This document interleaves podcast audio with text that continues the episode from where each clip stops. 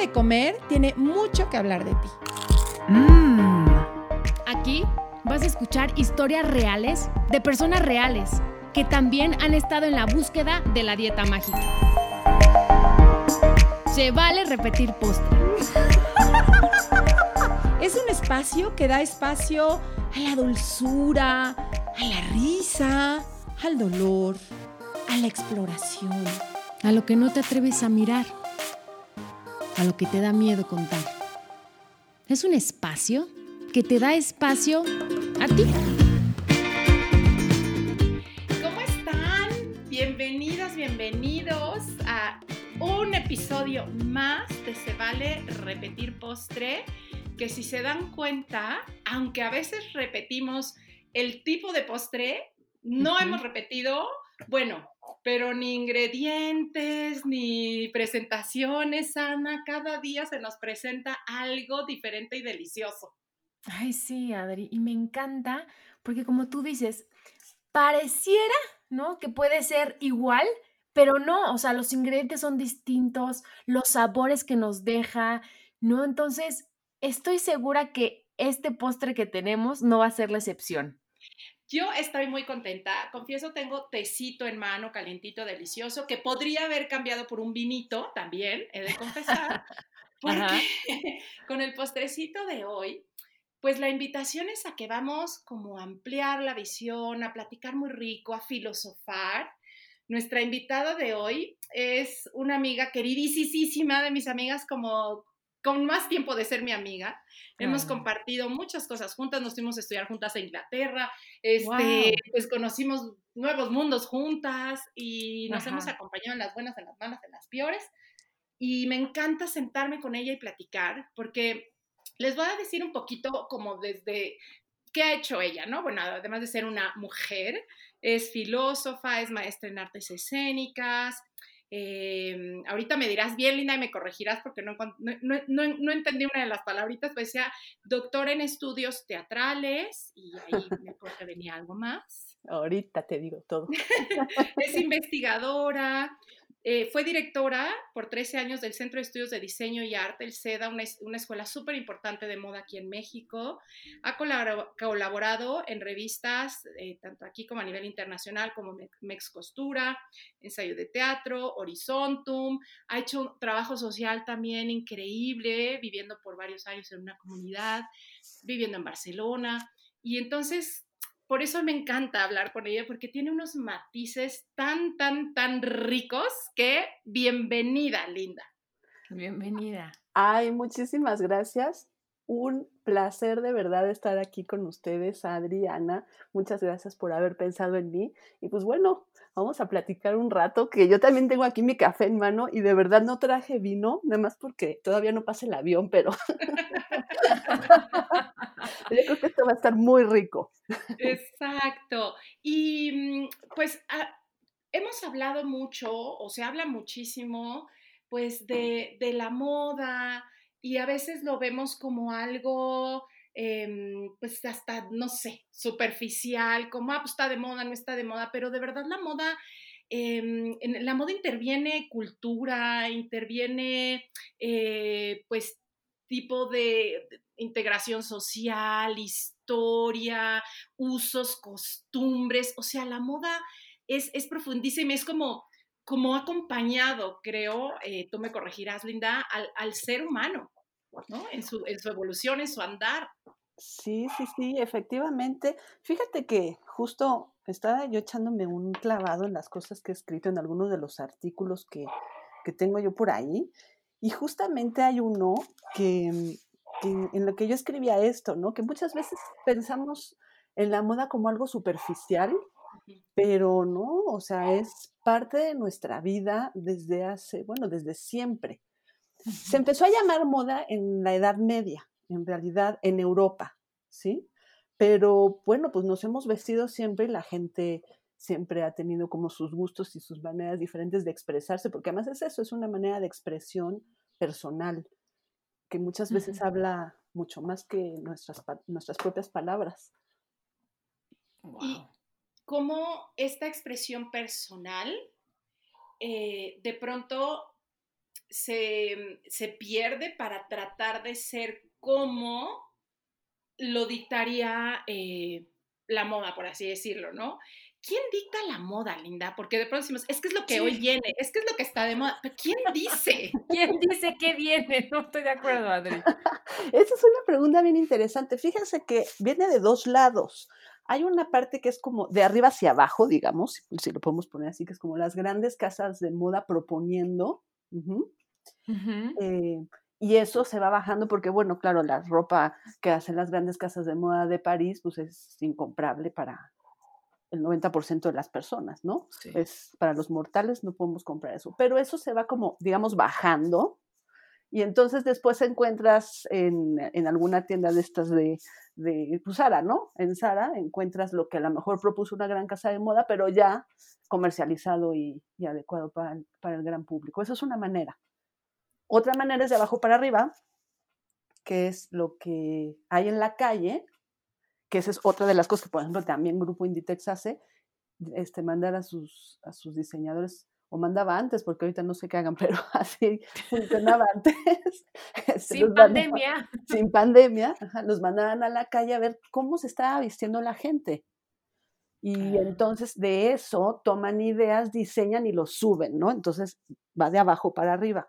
Hay los dos caminos y los dos son, yo creo que igualmente o sea, no hay como que uno sea más que el otro. Yo creo que es por, por los dos lados. Hay muchísima gente que toma la moda como, como se la dan, pero hay muchísima otra gente que, que, decide lo que se quiere poner porque está expresando con eso y a lo mejor sin saberlo, ¿eh? o sea, no dicen, ah, yo quiero hoy expresar cómo me siento, sino que lo hacen nada más por, pues porque así es su naturaleza y son los que se llamarían los que, pues los que van marcando tendencias.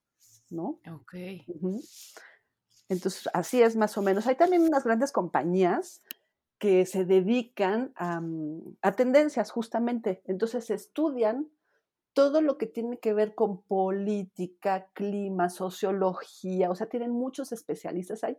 son unos monstruos de compañías que se, se dedican a, a, estudiar lo que está pasando y sobre eso hacen predicciones de lo que va a pasar en el, en el futuro. Lo, lo, hacen las predicciones hasta cuatro años adelante, como en general lo que va, para dónde va el mundo. Y entonces toda esa información se la venden a las grandes compañías de, de diseño de moda, bueno, y de muchas otras cosas, ¿eh? no nada más el, el, diseño de moda, pero bueno, estamos hablando de eso, para de ahí basarse, para ver cómo van a, a desarrollar sus colecciones. O sea, es decir, ahorita las grandes compañías seguramente ya están en qué va a pasar dentro de tres años. O sea, ya no nada más lo de este año, sino lo del otro y de, tres, y cómo va a ser la moda, y están cambiando sus, pues, su manera de producir, su manera de, de, este, de diseñar, porque no es lo mismo ahorita en pandemia, ¿no? Estamos aquí en la casa y pues no vamos a ponernos trajes sastres, por ejemplo. Sí. Y por ejemplo, Linda, como que la moda va y viene, ¿no? O sea, siento que antes los pantalones a la cadera estaban muy de moda y ahora los pantalones a la cintura están de moda. ¿Quién dicta eso? Porque yo sí me, o sea, confieso que soy borrego, ¿no? Si está de moda el pantalón a la cadera, aunque sea muy incómodo, voy y me lo pongo, por tonta, ¿no?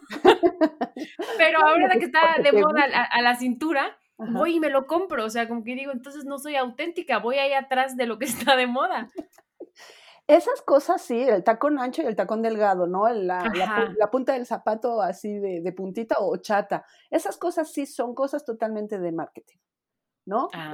y es para que la gente compre, eso se llama obsolescencia. Obsolescencia es cuando tu producto ya parece obsoleto, pero no es porque no sirva, sino es porque no está de moda. Entonces, ay, tengo los zapatos con este taconcito como de tres cuartos, ay, no, ya no se ven fashion, ya, fuera. Cuando, pero eso sí es totalmente mercadotecnia, ¿eh? Es para que, para que consumas y consumas, sí. sí, sí, sí. Sí, como que se, se, están justo planeados para que duren muy poquito, o sea, que, que su, como dices, no su funcionalidad, sino su apariencia, digamos. Apariencia, exacto, de que se, se, vaya a ver bien o no. Y como en, en, yéndonos un poquito más como, como a los orígenes, pues me imagino que al principio, pues la, la, lo que uno se ponía, pues tenía que ver con supervivencia, ¿no? O sea, con, con que estoy caliente, o con que estoy fresco, o con que me cubro de los animales. Digo, es que yo me pongo a pensar, ahorita ah, se las hace tan cómodo como llegar y sentarte en la silla, ¿no? Y decir, es que imagínate en los principios, ¿no? De, de, de, del hombre, hasta sentarte era un complicado. ¿Dónde me siento? Ay, ahí hay espinas. Ay, allá hay un precipicio. Ay, allá hay este, un bicho. O sea, vamos, las, la, el, el, lo, a, donde, a donde nos teníamos que, que, desarrollar, pues era, era muy hostil, ¿no? Entonces, pues la ropa, me dijo que en ese momento era cubrir eso. Claro, también todo lo que tiene que ver con tendencias y con moda, te digo que el concepto este, empezó en la Edad Media, eh, pues sí tiene que ver con las clases dominantes, porque son los que tienen las necesidades básicas cubiertas y entonces se pueden entretener en estar viendo otras cosas, ¿no? Entonces, este, todas estas cosas, por ejemplo, de los zapatos de tacón, es súper interesante porque justamente estaba buscando ese artículo que escribí, no lo encontré, pero luego si lo encuentro se los hago llegar, porque los zapatos de tacón empezaron, los empezaron usando los hombres. Las mujeres no usaban zapatos de tacón. Entonces eran estos hombres de alta sociedad, de, si no me acuerdo, si no mal recuerdo, por eso quería encontrar el artículo para no decir datos mal, pero es este, pues por ahí en, en el barroco, a lo mejor Luis, Luis, este, el rey Sol, ¿no? Era un signo de estatus, les daba altura, ¿no? Que eso también es poder y ah. es estatus. Eh, no era para las mujeres. Y ya después, en este, pasando el tiempo, entonces las mujeres empezaron a, adoptar los zapatos de tacón, pero en realidad no eran para nosotras. No se consideraba que los pudiéramos usar. Pero entonces tiene que ver también con cómo la mujer empieza a también distinguirse quizá de, de, otros estratos sociales, como yo, yo estoy más arriba que tú, ¿puede ser? Mm, yo ahí sí no estoy muy segura cómo fue el, cambio y, irlo adoptando, ¿no? Yo creo que fue siendo también una parte de, eh, pues de las clases altas para abajo, en donde en algún momento pues las mujeres empezaron a usarlo o alguna se atrevió a ponérselo y entonces empezó a ser como algo, pues eso, ¿no? En tendencia y entonces empezaron a ponérselas todas las demás. Eh, y luego de ahí va, va goteando, digamos, hacia abajo, hacia las, hacia las clases, este, pues que siguen hacia abajo, ¿no? Y sobre todo también, pues las que sí tienen posibilidades, porque lo que tú me decías, ¿no? O sea, los que pueden nada más, o los que podían nada más comprarse sus, o hacerse sus zapatos de, de piel de algo, pues eso es lo que había y ya, ¿no? Sí. Ahorita nosotros tenemos acceso a un montón, no, no, no, de cosas, pero antes no mucho de la moda había sido siempre signos, símbolos, este, mensajes, ¿no? Los colores que se usaban. No todo el mundo podía usar los mismos colores. Había ciertos colores que estaban reservados solo para la realeza o para los sacerdotes, por ejemplo, para el Papa, ¿no? Em, ciertos símbolos. Sí, sí, sí, esto es, o sea, es todo un, un código de símbolos súper complejo que se ha llegado hasta nuestros días, pero que muchos de nosotros no sabemos, o sea, no sabemos por qué, qué significa si nos vestimos de amarillo, de negro, de, morado, y no nada más de qué significa el color, en, digamos, en los estudios de colorimetría o de, color, ¿no? Sino, sino qué significa en nuestro inconsciente, porque viene de, pues de toda nuestra historia, está en nuestros genes. Entonces es súper interesante eso, porque lo que vistes, por eso digo, lo que vistes está diciendo algo. Si estás escogiendo un color u otro, está diciendo algo. Pero obviamente ahora es inconsciente. Muchas, sí, sí, la mayoría de las veces es inconsciente, sí. Sí. Y cómo em, en este, pues antes me imagino que la gente pues iba y pues ya fuera ellos mismos tomando su tela, este, o los, los, materiales con los que tuvieran alcance, hacerse su propia ropa, sus necesidades, o quien tenía un poquito más de dinero, como fue evolucionando, pues ya estaban las costureras, ¿no? Los astres o ya los diseñadores, este, y era más, yo soy esta persona, estas son mis necesidades quizá, ¿no? Quizá trabajo en el campo, entonces van a necesitar más movilidad, o trabajo en un ambiente muy húmedo, o trabajo en un ambiente con mucho sol, y entonces como adaptar las telas o las formas a, a, quién soy yo y qué hago yo, ¿no? Y cómo hoy se volvió ya un, un tema de yo caber en la talla o en la forma en vez de que la forma se adapte a mí. Claro, este tema, Adri, que ya habíamos un poquito comentado, es súper interesante, porque pensemos que la ropa industrial, que es la que compramos nosotros normalmente, o sea, hay muy poca gente que se manda a hacer su ropa con sastre, es una ropa genérica. Están hechas unas tallas más, más o menos genéricas en donde más o menos cabe la mayoría de la gente.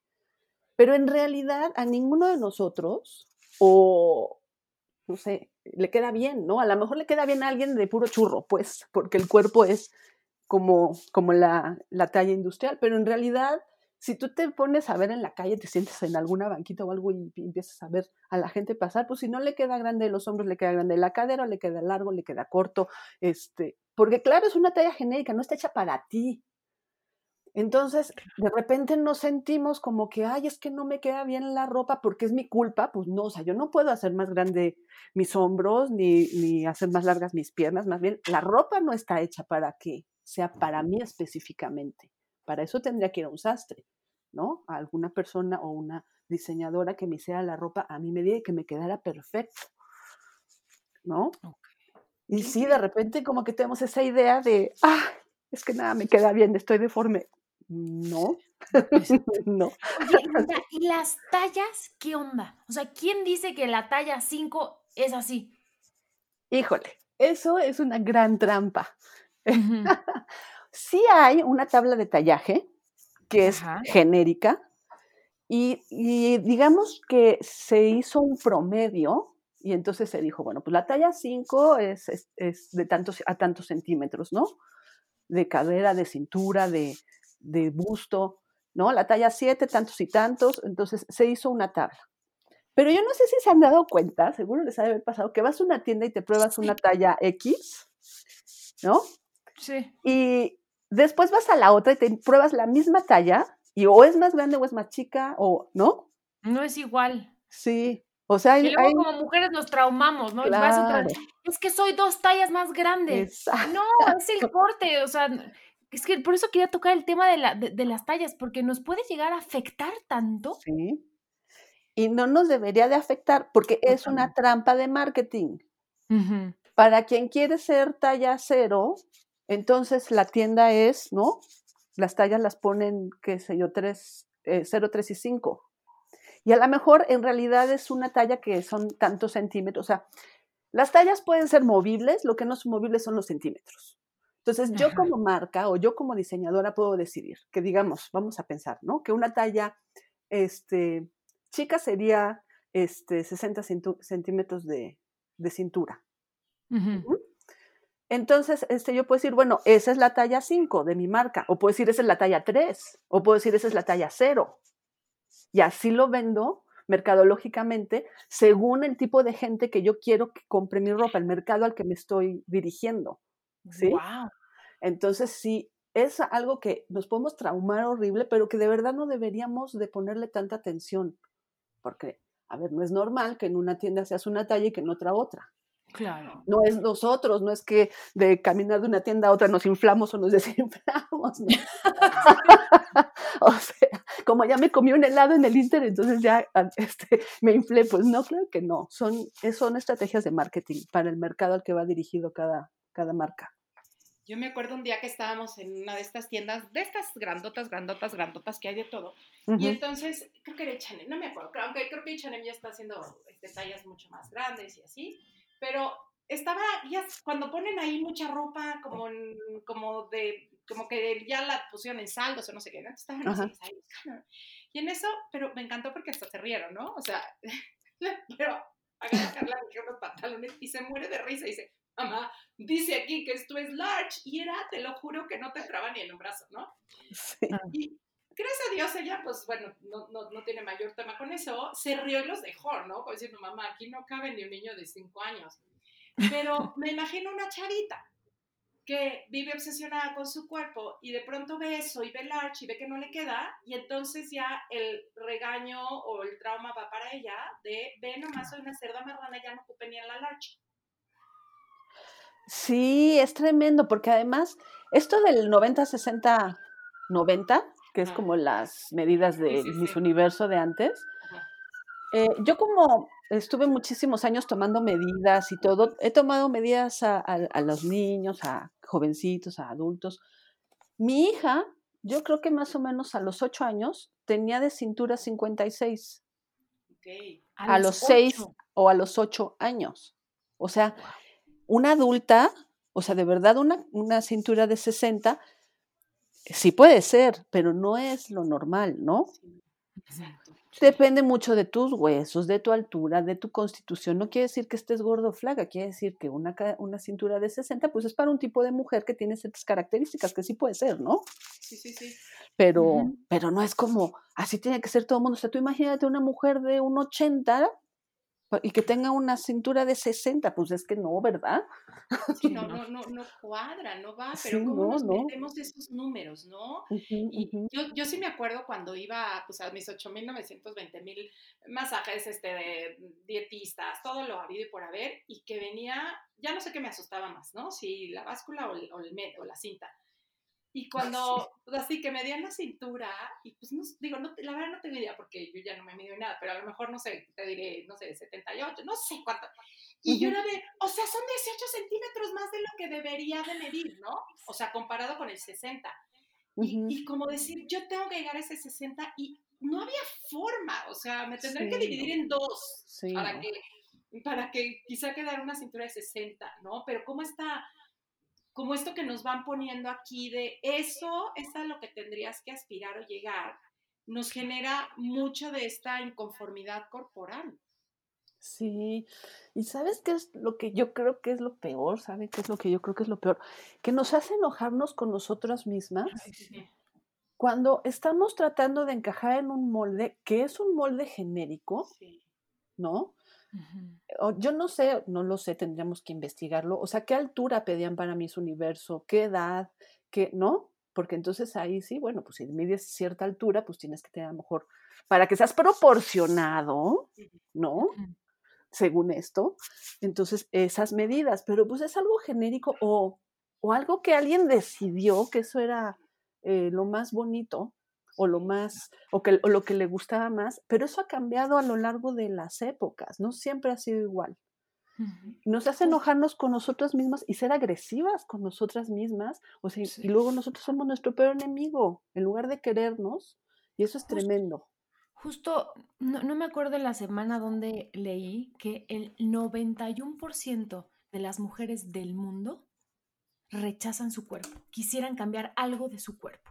Qué terrible, ¿no? ¡Qué terrible! El 91, digo, es una, una cantidad, en, o sea, enorme que tú dices, claro, si nos meten desde chiquitas, que mis medidas tienen que ser 90, 60, 90, y me lo meten, ¿no? En la cabeza, pues obviamente tú quieres a fuerza entrar en, ese, en esas medidas que, pues, ¿quién, ¿quién tiene esas medidas? Yo que yo conozco a nadie. Sí, no, te digo, yo cuando le medí la cintura a mi hija, yo dije, y además mi, hij- mi hija es una niña, pues normal, ¿no? Tiene unas medidas normales.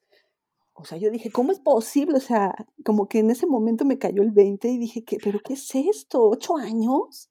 Sí. Y tiene casi los 60, ¿no? De, de cintura. Hace poco hay entonces una que le da insomnio y se pone a chismear y entonces estaba viendo este uno de estos entró como mucho en escándalo la Lupita Jones y entonces estaba viendo como pues parte de lo que dicen eh, las, las chavas que concursaron que de hecho muchas les hacían firmar contratos de confidencialidad que no iban a decir nada de lo que pasaba allá adentro pero bueno una que otra que se colaba o sea a los a lo que las ponían a hacer para que lograran esos cuerpos Ujú. cañón, o sea, era de no vas a comer en dos semanas más que almendras y además vas a hacer no sé cuántas horas de gimnasio y además te vamos a hacer lipo y además te vamos a hacer esto y a lo mejor, o sea, para lograr ese cuerpo que como lo hemos platicado aquí, Ana, dura, pues lo que dura nada más la pasarela si no te desmayas antes, Si llegas vivo, si la llegas viva, ¿no? Y entonces, Sí, pero, ya se queda como inmortalizada esa imagen, como si ese cuerpo fuera el que tendrías que llegar cuando para poder tomar esa foto y pasar esa pasarela, hubo atrás un maltrato terrible. Sí, sí.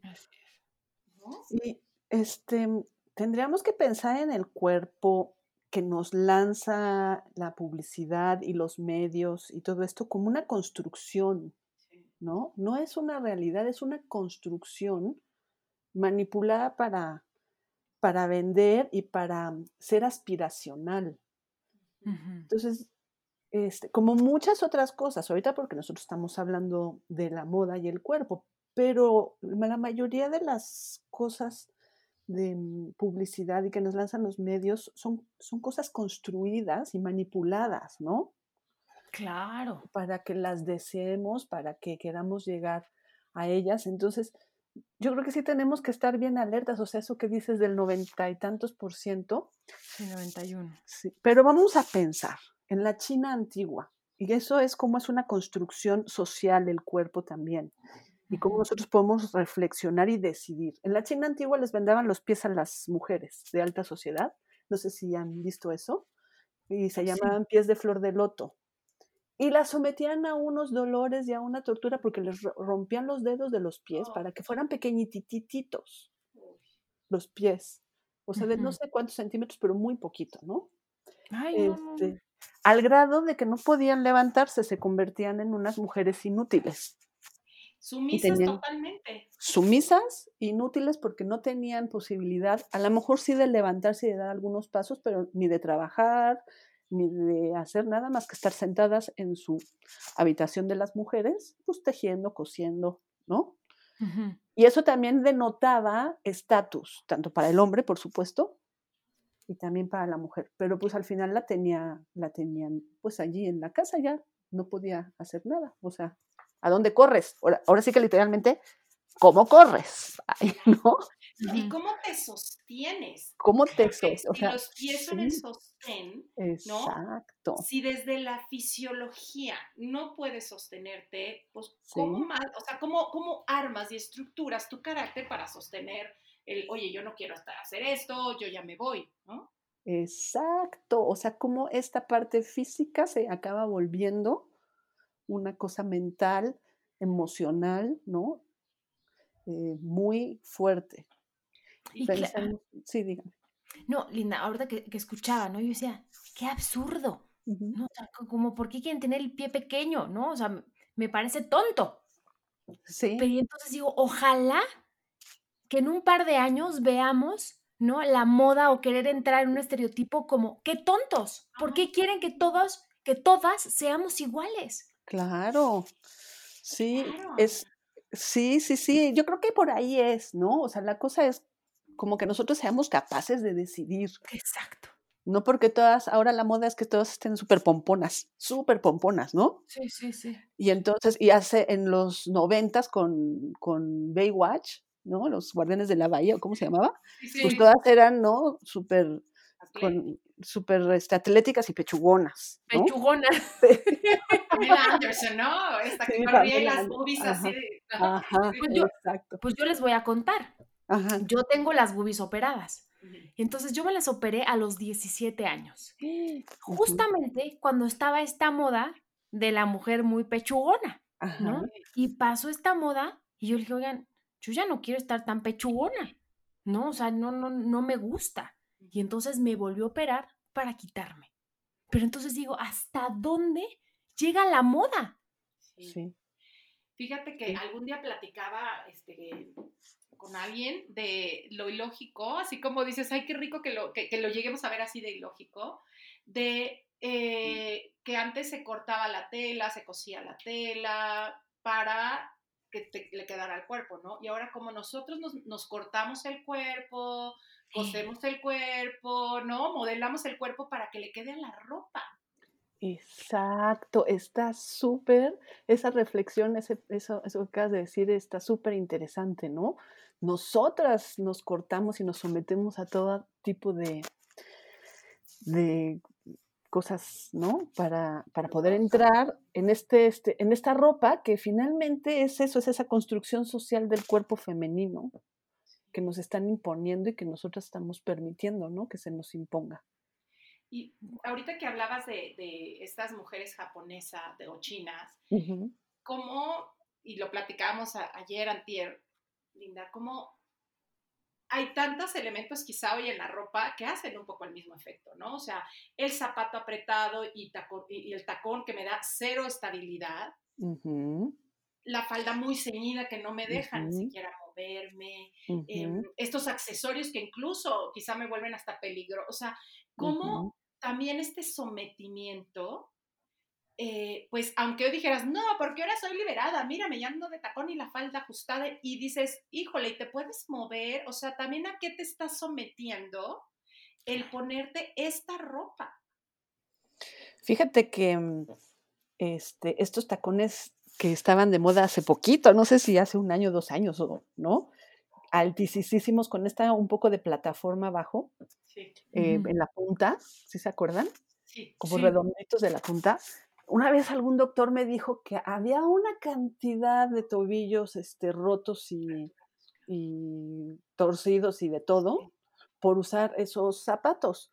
Entonces ahí vamos otra vez, ¿cómo me sostengo con estos zapatos? ¿Cómo me equilibro? ¿Cómo corro? ¿No? Sí. Entonces, este, o sea, ya no es que te rompan los dedos de los pies, pero de todas maneras, ¿no? De verdad para una emergencia, o sea, piensa que estás en la Torre Mayor, en el piso 51 y con esos tacones y empieza el terremoto, auxilio, ¿no? o sea, ¿qué hago? ¿Me saco los tacones o, no voy a ningún lado? Entonces, sí, falta movilidad, estamos constreñidas ahí dentro de esa falda apretada, de ese tacón alto, de ese, ¿no? Sí de esa faja, ¿cuántas veces no las fajas? es otra, que ahí estás con la faja una hora metiéndotela para que, ¿no? Qué horror, sí. Que no se note. Oye, y ahorita me venía también la reflexión de la talla cero, ¿no? O sea, como la implicación del cero. O sea, es como que no existo, no hay, o sea, como esta necesidad de ser esa, ese no estoy, porque entonces quiero ser talla cero.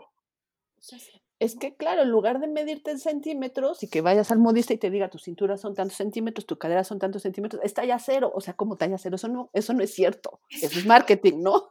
Claro. O sea, cero sería, pues no es talla, no existe, no hay. Como habría dicho Polo Polo, ni frío ni calor. o sea, nada, estás ahí en la nada. Sí. Fíjate que eh, algún día escuchaba que la, esta necesidad de la delgadez es como la nueva esclavitud de la mujer. Mm, y, y, como reflexionándola y de pronto por ahí rebotándola, yo decía, es que sí está cañón y qué, qué maquiavélico es, porque ni siquiera yo te tengo que ir a poner la cadena, no tengo que gastar en cárceles ni en custodios, tú solita te vas a amarrar. en, en esta obsesión por tu cuerpo, por mantenerlo delgado, por, por, caber en las tallas cero y demás, es tú misma te vas a quitar la energía para hacer otras cosas, te vas a quitar tu fuerza para defenderte, te vas a quitar tu autonomía, tu identidad. Em, te ahora sí que yo pienso, ¿cómo tienes a una persona totalmente inmovilizada? Tenla con miedo y con hambre. Con hambre, con hambre. O sea, una, persona con hambre y con miedo la tienes inmovilizada. Y, pareciera que así nos quieren de pronto tener. A las mujeres, así vivimos, Así vivimos las mujeres. Bueno, yo tanto, pero sí. Psicológicamente, sí, inmovilizadas y físicamente también, ¿no? Porque hablábamos, pues, eh, si no comes, no tienes energías para nada. O sea que te levantas y haces lo que puedes arrastrándote y después te regresas a la cama o a sentarte o a hacer qué, ¿no? Sí, sí. Ni a pensar. Y la poca energía que tienes, la dedicas a pensar qué vas a comer. Ajá. Y a recriminarte, ¿no? Exacto.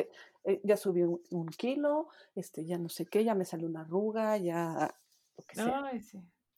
A tratarnos mal nosotras mismas. No, eso no puede ser. Tenemos que reflexionar muy profundo de eso, yo creo, muy profundo. Fíjense que alguna vez leía y no he encontrado dónde lo leí porque eh, no sé si, el, o sea, los datos son así tan, tan precisos, pero me hizo reflexionar, que en Estados Unidos, como muy cerca a cuando eh, obtuvo el voto la mujer, muy poquito tiempo después aparecieron los certámenes de belleza. Entonces, hacía un poco la relación de cómo, o sea, ya vas a empezar a tener poder, pero no tanto, ¿no? Otra, lo que mencioné hace un ratito, pero te voy a bajar toda esa energía al poner toda tu atención en esto, en tener que ser esto, ¿no? Para que no, no puedas brillar tanto, o sea, no, no, no, no pongas tu energía, pues a esto que hoy vemos que las mujeres logramos muy bien, ¿no? O sea, a trabajar, a salir, a, a, retomar nuestros derechos, pero a una mujer con todo eso, ¿no? Con capacidad, voltean y dicen, pero estás gorda y ya te cuenta que las en pedazos, ¿no? O sea, es como, ¡ay, sí es cierto! ¿No? O sea, como si fuera un, quito tu poder. ¡Qué terrible! ¿Por? Qué terrible. Pero ¿sabes qué? Además yo me he dado cuenta, o sea, las mujeres somos súper trabajadoras, súper responsables, tenemos una fuerza increíble, no, no a lo mejor en, en, la fuerza física de un golpe o de levantar algo pesado, pero en la resistencia física tenemos una resistencia increíble, eh, unas energías, yo creo que de verdad en ciertos casos más altas que, que, que las de los hombres, porque las usamos diferente. Ellos yo creo que, entiendo yo así, eh, lo, lo usan como de pronto, a lo mejor en, un golpe, en un, ¿no? Y nosotros como que la podemos alargar en el tiempo, pero claro, pues estarnos nosotras mismas este, diciendo cosas feas, estar sin comer, estar, pues no podemos hacer nada, estamos como las chinas aquellas, en esa habitación de las mujeres, sin podernos levantar ni, ni, hacer nada más que estas labores muy sencillas, ¿no? De, este, que no por lo, que no son desdeñables, pero que son como estas labores de alguien que puede estar sentado, ¿no? Claro. Oigan, y hablando de modas, no sé si tú sepas, Linda, pero pues antes una mujer bien alimentada, con curvas, era lo atractivo. Exacto. Digo, ¿en qué momento una mujer, ¿no? En los huesos es lo atractivo. Mira, fíjate que eso es bien interesante.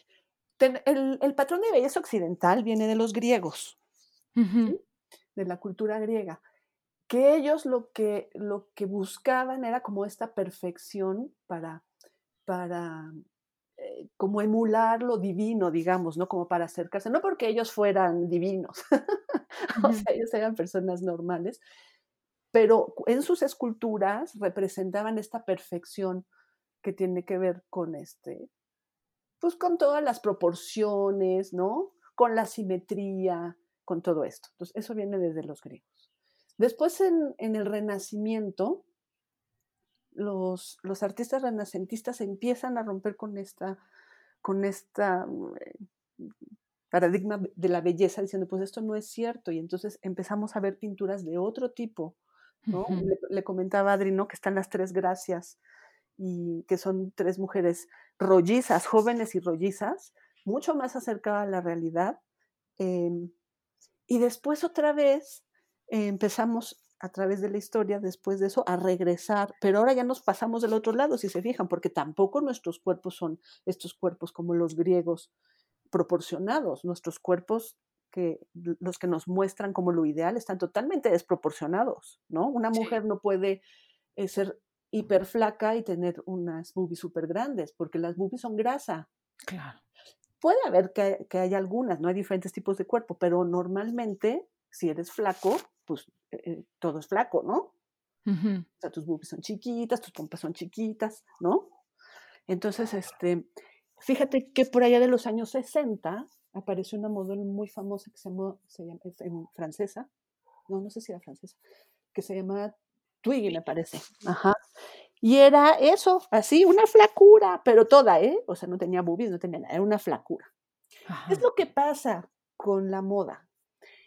Si tú le pones la ropa a una mujer que no tiene curvas, pues cae perfecto.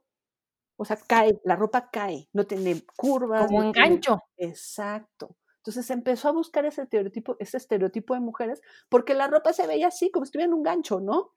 Entonces, sin arrugas, sin curvas, sin nada que que, que, que obstruya, ajá, ajá, exacto, distorsione o obstruya la caída. Pero, pero pues es eso, o sea, no pensamos que es lo que, que lo estamos viendo como en un gancho, por eso nos los están presentando así.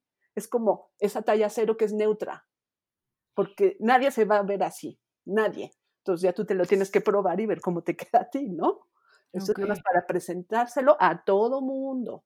Los que son más gorditos, más flaquitos, más altos, más bajos, ahí está mi gancho, ¿no? Y no sé en qué momento decidimos que esa era la, la, este, la belleza. La belleza, ¿no? Sí, sí. Que más bien era como una necesidad del diseñador para mostrar su ropa, como decir, ay, el gancho necesito que se mueva, ay, pues consíguete una mujer gancho, o sea. Exacto, ajá.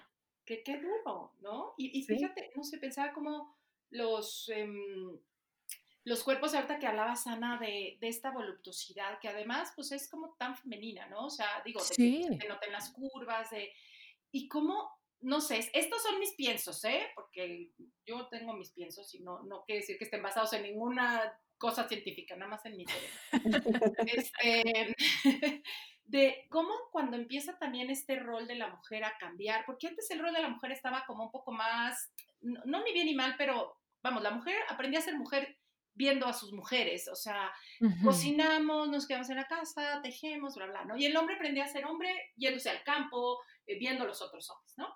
Y de pronto en esta desintegración, pues ya la mujer no sabe ni, ni para dónde tampoco, porque ella tiene que salir a trabajar, porque el hombre ya también ya no supone para dónde. O sea, esta, em, pues, nueva forma de estructurarse las parejas, las familias y demás.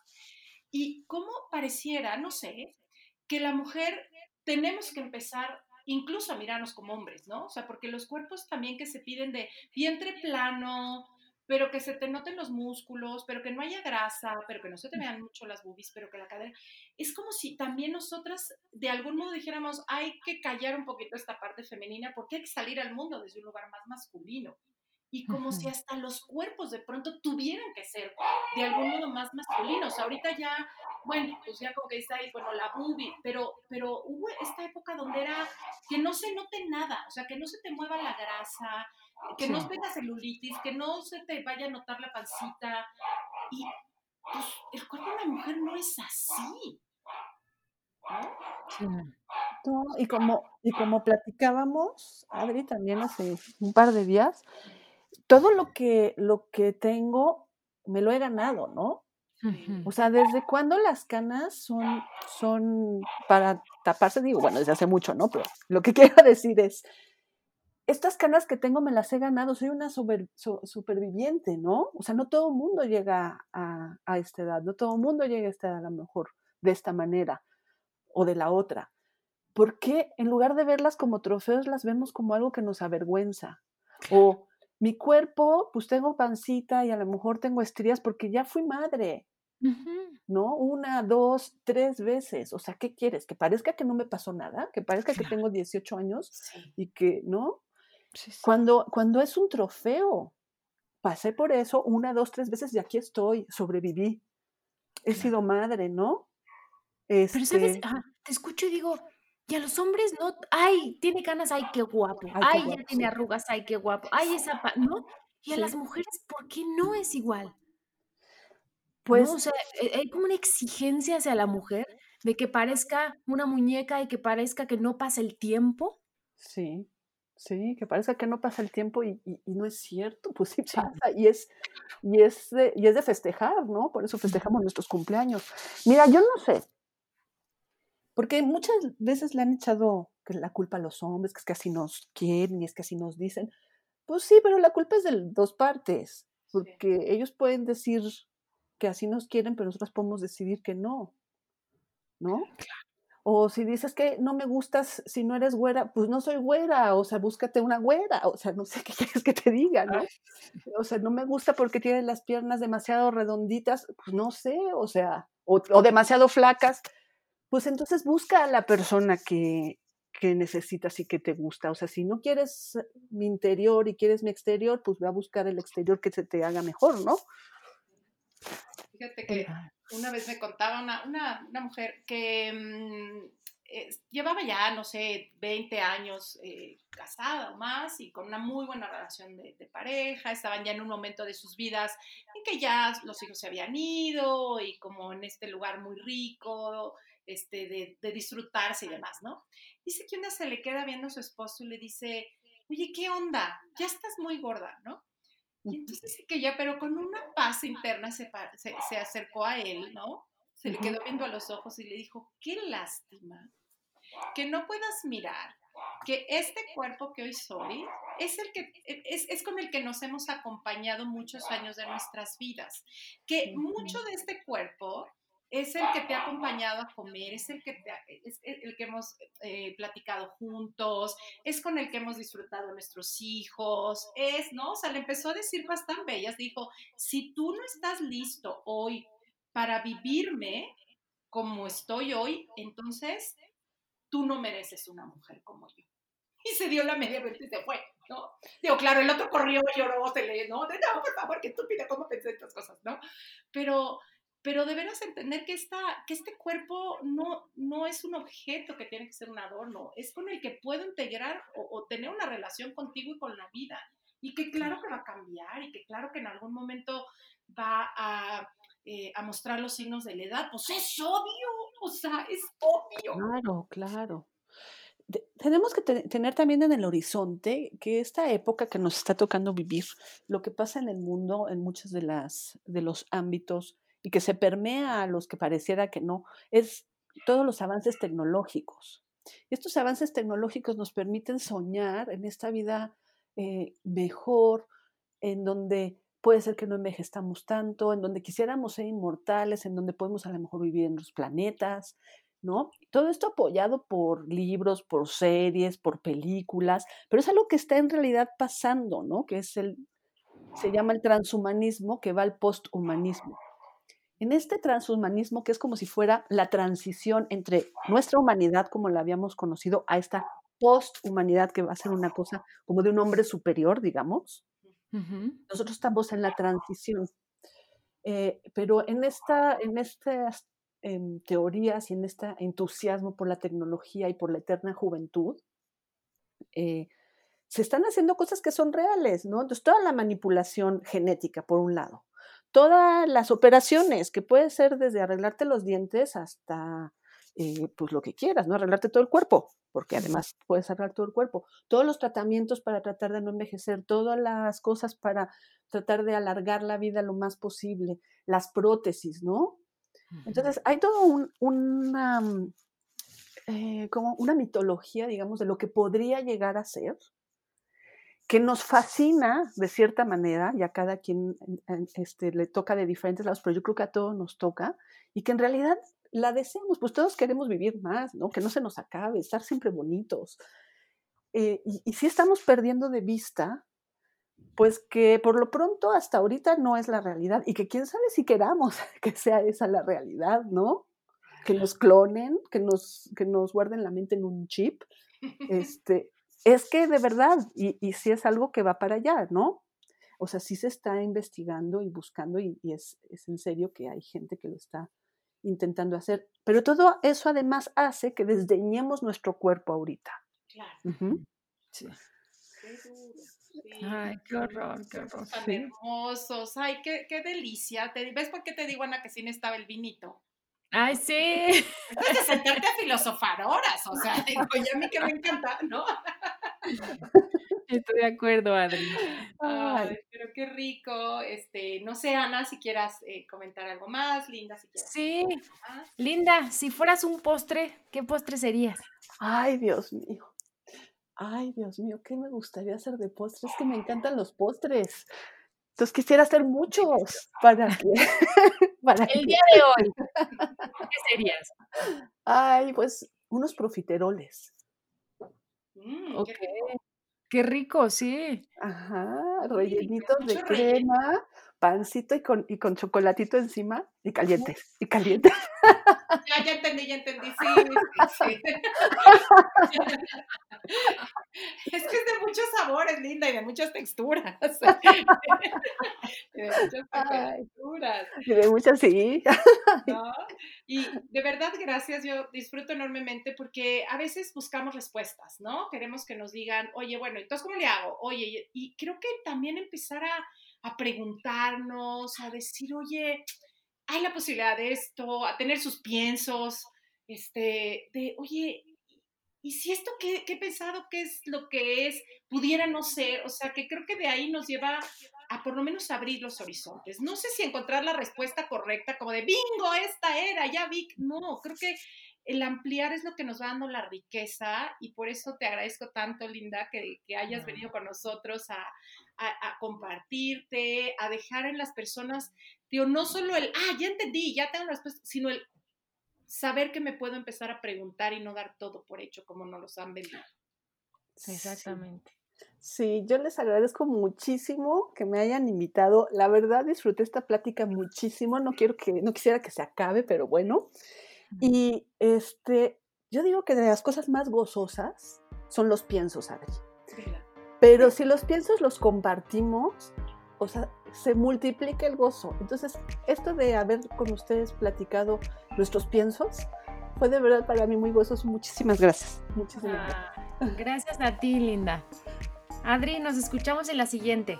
Exacto, muchas gracias. Un abrazo a todas. gracias. Gracias. Hasta luego. Si te gustó el podcast, pasa la voz y no olvides suscribirte.